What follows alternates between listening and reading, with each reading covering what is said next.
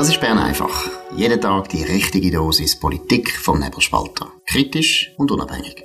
Der Podcast wird gesponsert von Swiss Life, ihrer Partnerin für ein selbstbestimmtes Leben.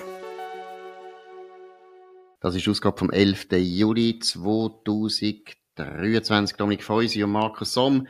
Wir fangen an mit Schlagzeilen, Titel, wo äh, euch so sollen die Lust auf diese Sendung wirklich vertiefen. Ja, Zukunftslust. Verdammt.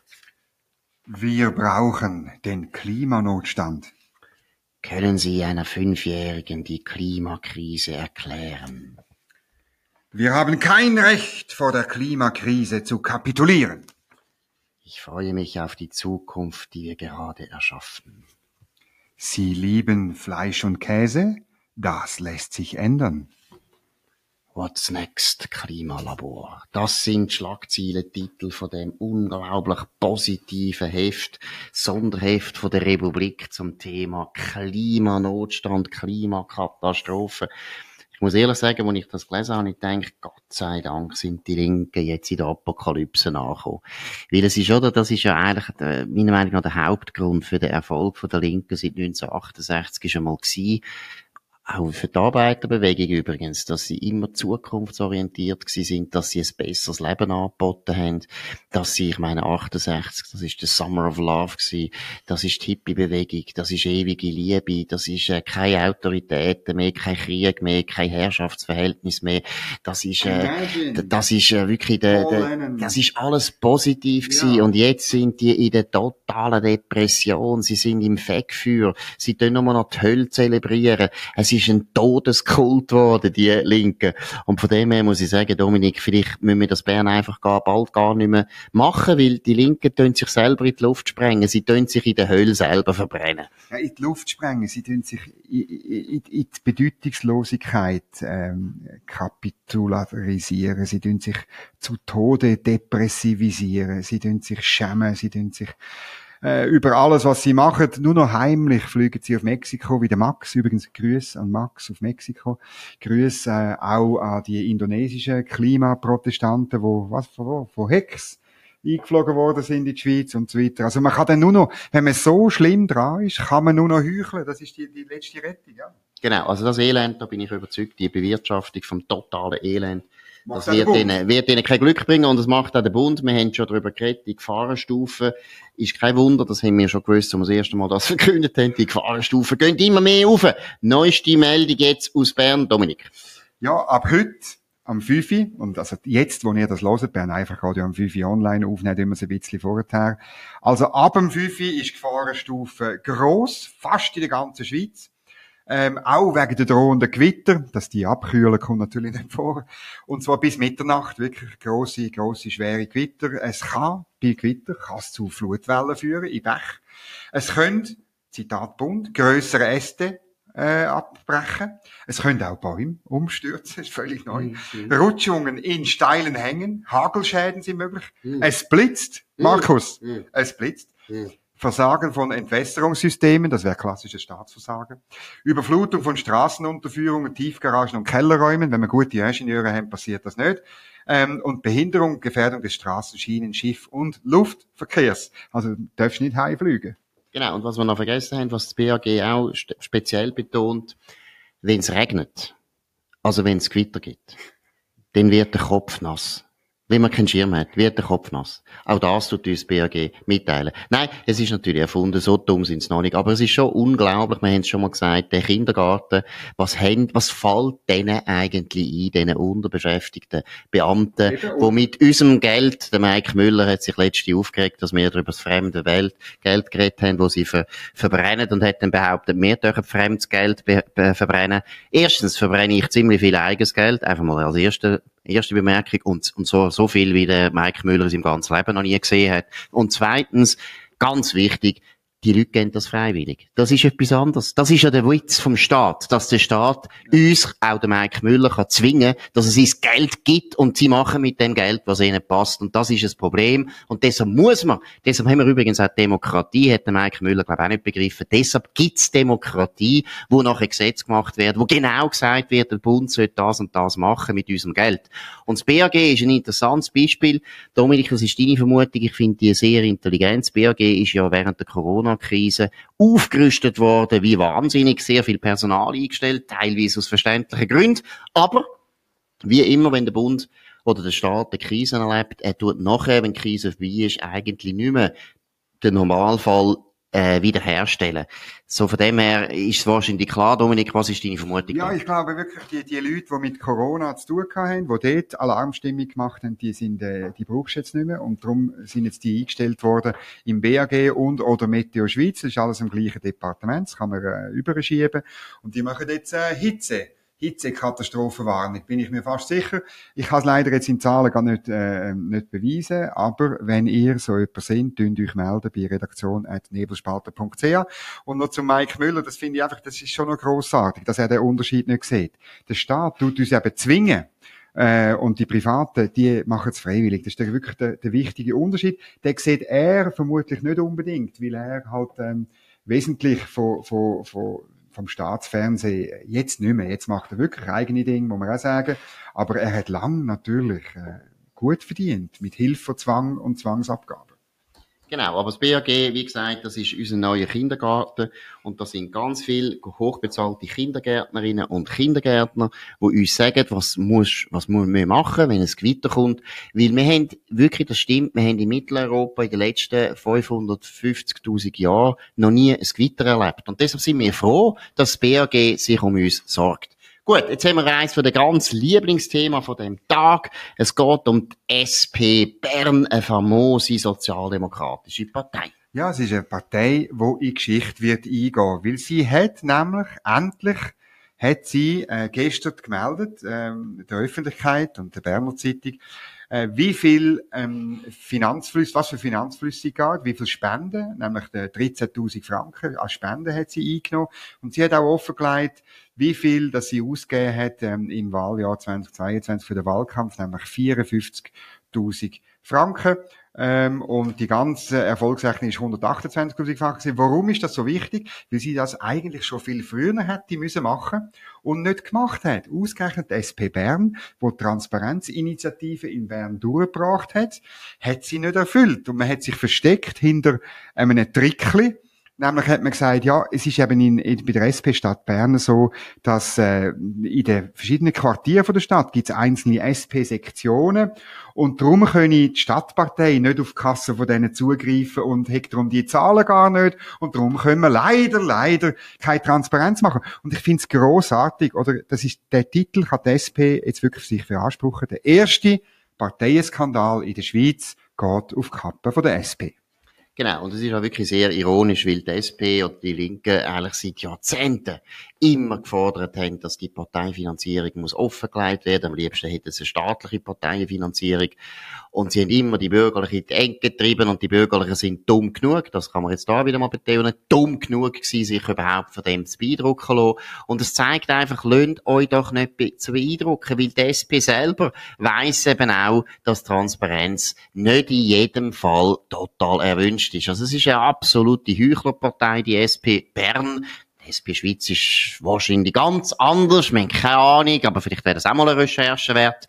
Aber es ist wirklich sehr ironisch. Gut, kommen wir zum nächsten Thema. Das ist der Marco Chiesa. Das ist der arme Sieg, der es bei der SVP zum Präsident gewählt haben. Und er kann immer noch nicht richtig gut Deutsch debattieren. Zumindest sagt er das selber. Er sagt selber, ich wäre so froh, ich könnte mal auf Italienisch reden. Ich verstehe das. Da muss ich jetzt ganz ehrlich sagen, weil ich könnte auf Italienisch auch nicht eine Arena bestehen, da gebe ich zu. Aber auch sonst ein bemerkenswertes Interview in der Zürich Zeitung heute. Dominik, was sind noch wichtige Erkenntnisse? Ja, man sieht aus dem Interview, wie der Marco Chiesa eigentlich ist. Er wird einem, ich, ich kenne ihn auch so, wie er dort redet. Er ist sehr ein persönlich, sehr ein angenehmer, sehr ein, auch ein lustiger Mensch, ein, einer, der im Leben ziemlich viel erfahren hat. Er hat fast 20 Jahre im Pflege- und äh, Spitalsektor geschafft und er sagt, das ist so lustig. Ähm, ja, also es ist natürlich schon schlimm. Reine Frauenteam sind halt nicht gut, oder? Äh, er sagt dann auch noch, reine Männerteams sind nicht gut. Das ist ein bisschen blöd, weil es ist letztlich wirtschaftsgeschichtlich erwiesen, dass reine Männerteam funktionieren äh, und, und, und so. Aber er sagt, dass ein bisschen Zeitgeist muss er da halt auch noch sein. Gut, und er, er erzählt auch noch, wie er äh, BWL studiert hat, nämlich aus purem Zufall. Er hat, hat sich eigentlich, er hat gemeint, er hat sich für Sozialwissenschaften eingeschrieben und ist dann beim BWL gelandet. Ja, Betriebswirtschaft ist eigentlich eine Sozialwissenschaft. Hat er dann müssen lernen wahrscheinlich in der ersten Vorlesung an der Uni Freiburg. Er hat auf Französisch studiert und darum ist sein Französisch viel besser als sein Deutsch. Genau, und von dem her äh, kann man jetzt das auch nicht zu viel kritisieren. Grundsätzlich habe ich das Gefühl, Designer sind doch eigentlich immer beliebt. Aber was sicher der Punkt ist bei Marco Chiesa, muss man jetzt auch mal sagen, er ist natürlich überhaupt nicht, wie soll ich sagen, aggressiv. Und das ist äh, für einen SVP-Präsident eben gleich auch noch, gehört auch noch ein bisschen zum Jobprofil, dass man ab und zu auch austeilt. Auch der Toni Brunner, der der beliebteste Präsident war seit äh, Wilhelm Tell ist ab und zu auch sehr deutlich gewesen und auch aggressiv. Und ich glaube, Marco Chiesa fehlt das ein bisschen. Man merkt ja das auch. Er ist einfach nicht der Typ. Er ist ein sehr freundlicher, freundlicher Mann. Und, äh, ich kann das eigentlich gar nicht so gut. Von dem her, ja, ob er jetzt da Traumbesetzung ist für das Amt, kann man sich fragen. Gut. Wir gehen auf das nächste Thema ein. Und zwar, geht es um die Türkei. Das ist insofern interessant, weil das wie ein bisschen so seismografisch aufzeigen, wie so das Kriegsglück von den Russen aussieht, weil die Türken sind doch sehr nah und da sind doch ein paar interessante Entwicklungen zu beobachten. Dominik, um was geht's? Ja, das Interessante ist, ähm, kürzlich hat der Herr türkische Präsident Erdogan hat der Herr Zelensky empfangen, hat seine Unterstützung zugesichert, so wie man es eigentlich in, den, in dem grausamen 15-monatigen Krieg ähm, noch, nicht, noch nicht gesehen hat. Jetzt NATO-Gipfel, ein wichtiger NATO-Gipfel, äh, wo je nach diesen Entscheid ähm, kann man eigentlich ablesen, wie es im Westen geht. Das muss man schon mal sehen, oder? Und, und, und man hat dort einen Tattenkreis als Präsident vom, von der Leitnation. Man hat ein paar Regierungen, die neu sind. Man hat ein paar Regierungen, die komisch sind. Äh, und man hat Erdogan, er hat ja bis jetzt ähm, den Beitritt von Schweden zur NATO blockiert. Jetzt soll er das aufgeben haben. Wenn man genau angelost hat, hat er ja nur gesagt, er tut das ausarbeiten und dem Parlament zuführen. Das ist noch ein bisschen heikel. Er will offenbar auch den Druck aufrechterhalten. Er hat eine politische Konzession wählen. Und das ist ja verrückt, oder? Die Türkei ist ja nur deshalb bei der NATO, weil man im Kalten Krieg die Flanken unbedingt, rein geopolitisch, geografisch muss man fast sagen, hat müssen sichern. Das ist heute immer noch so. Die Türkei ist ein wichtiges Land für die NATO. Das darf man nicht unterschätzen. Es ist auch ein Militär, wo wo äh, hochgerüstet ist, wo funktioniert, muss man auch sagen, im Vergleich zu anderen NATO-Staaten. Und trotzdem, der politische Preis ist äh, schon langsam ein bisschen hoch. Ja gut, aber da muss man schon betonen, dass NATO natürlich auch Griechenland aufgenommen hat. Ja, und äh, in dieser Zeit, in den 50er Jahren, 60er bis in die 70er Jahren sogar, ist das auch eine Diktatur gewesen, ein Oberisten. Mhm. Diktaturen nicht viel besser als heute die Türkei, vielleicht sogar noch, ja, vielleicht teilweise sogar fast noch brutaler. Also von dem her, die NATO hat immer äh, das Ziel gehabt, einfach den Westen zu verteidigen und teilweise da auch Konzessionen gemacht. Die Regime, wo man dann nachher aufgenommen hat, sind nicht immer alle demokratisch gewesen. Es ist auch ein Unsinn, wenn man eben das immer so betont, NATO durch die Freiheit und Demokratie verteidigen. Ja, ja, also NATO tut einfach den Westen verteidigen und die Mehrheit ja, vom Westen. So ja, genau. Und die Mehrheit vom Westen ist freiheitlich. NATO hat natürlich auch sehr eng zusammengeschafft, früher noch mit der Franco-Diktatur. Das ist dort äh, auch als nötig angeschaut worden.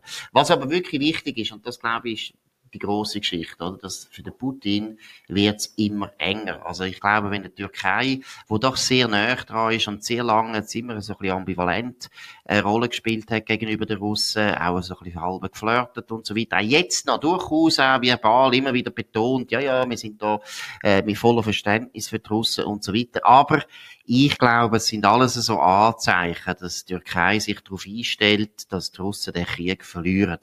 Und ich nehme auch an, dass sie bessere Informationen haben als vielleicht mehr. Das ist das eine. Und das zweite, was vielleicht auch noch wichtig ist, was viele Leute natürlich nicht wissen oder sich nicht bewusst sind. Die Türkei hat ja unglaublich viel Gebiet verloren an Russland seinerzeit im 18. Jahrhundert, oder? Krim, die berühmte Krim, die hätte mal zum Osmanischen Reich gehört. Die ganze nördliche Schwarzmeerküste hätte mal zum Osmanischen Reich gehört. Das sind alles Gebiete, wo die Türken haben müssen aufgeben vor 200 Jahren. Das heißt aber auch, dass Türken und gerade der Erdogan, wo auch eigentlich ähnlich wie der Putin sehr historisch denkt, sehr imperialistisch hat denkt, hätte das zwar müssen aufgeben, ich meine, es ist nicht so, dass er Krim wieder will, aber es ist völlig klar, dass er immer noch findet, das sind eigentlich Gebiete, die uns auch interessieren und wenn wir vielleicht mit der, mit der Ukraine da ein besseres Einvernehmen haben, äh, können wir da vielleicht auch unsere Interessen noch besser ausspielen. Aber grundsätzlich ist klar, der Putin, der Putin steht offensichtlich nicht mehr in so starken Positionen, von dem her, ja. was meinst du? Ja, Markus, also das ist schon so. Also dass jetzt der Herr Erdogan da irgendwie ein bisschen, ja, nicht gerade Seiten wechselt, aber doch Partei nimmt, ist interessant. Gleichzeitig muss ich dir sagen, die Offensive von der Ukraine, die kommt nicht vom Fleck. Das ist also, das ist, das sind nicht gute Nachrichten. Das deutet eher auf einen langen Krieg Auch die Geschichte mit dem Herrn Prigozhin und der Wagner-Gruppe, die hat äh, nicht dazu geführt, dass irgendwie die russische Gesellschaft irgendwie gespalten gewesen wäre, oder? So ein bisschen, äh, es gibt Leute im Westen, die träumt haben, ja, es gibt einen Aufstand, so irgendwie von liberalen Kräften. Also komm, das ist wirklich eine Träumerei. Und dann auch noch ein anderes Signal, ähm, äh, USA, wo Streumunition jetzt liefert an die Ukraine. Ähm, das finde ich auch, ist, ist, ist auch ein Anzeichen eher in die andere Richtung. Also, dass der Krieg lang wird und dass der Krieg mühsam wird und dass Russland überhaupt nicht geschlagen ist. Genau. Kann alles sein. Keine Ahnung. Wir wissen es ja nicht, aber grundsätzlich glaube ich, trotzdem, trotzdem, es ist komisch, dass er jetzt da der NATO so entgegenkommt. Natürlich hat es auch damit zu tun, dass die Amerikaner eben gesagt haben, die Kampfflugzeuge kommst du nicht über. Natürlich. Und wenn du die nicht, äh, wenn du die willst, dann musst du halt da Konzessionen machen und Kampfflugzeuge sind am Schluss für den Erdogan auch ein bisschen wichtiger, weil er letztlich natürlich auch weiss, nur mit diesen Kampfflugzeugen kann er auch gegenüber den Russen oder gegenüber äh, Syrien, Syrien gegenüber Griechen und so weiter ein ganzer Nahen Osten nur dann die Rolle spielen, die er will. Gut, wir wissen es nicht, wir werden es sehen. Das ist es von Istanbul, Istanbul, Istanbul einfach. Das ist noch heißer. Das ist noch heißer. Die armen, die armen Türken, deshalb kommen auch alle Türken zu uns jetzt in die Sommerferien, weil es wir so schön finden in, in Interlaken.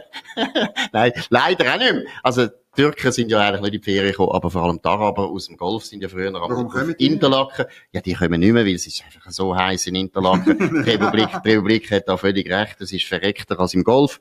Gut, in dem Sinn, das war Bern einfach an dem 11. Juli 2023. Dominik Freusi und Markus Somm. Ihr könnt uns abonnieren auf nebelspalter.ch oder auf anderen äh, äh, Podcast Providers. Es würde uns sehr freuen. Tönt uns hoch bewerten, tönt von uns reden, tönt Werbung machen von uns. Wir hören uns wieder morgen zur gleichen Zeit auf dem gleichen Kanal. Und bis dann eine gute Zeit. Das war Bern einfach, gesponsert von Swiss Life, ihrer Partnerin für ein selbstbestimmtes Leben.